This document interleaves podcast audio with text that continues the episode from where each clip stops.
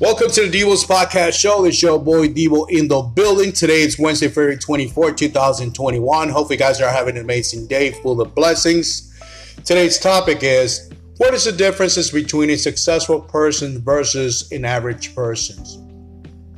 If you guys are taking notes, please do so. Otherwise, you guys can enjoy this great podcast that is available through Spotify, Apple Podcasts, and all available platforms on the internet.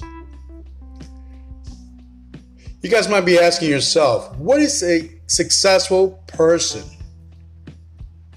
Well, I'm here to tell you a successful person is the person who does everything that they can do to attain the life they truly desired.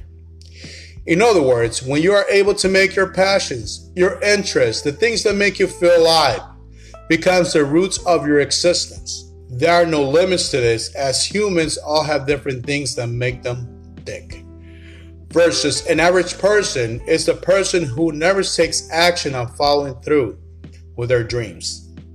They might be financially successful by the standards of society, but they live a life that someone else laid out before them.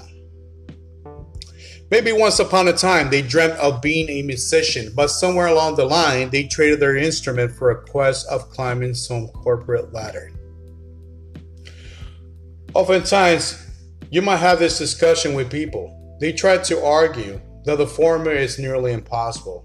But if you look at people who have made their dreams a reality, it was not something that happened overnight.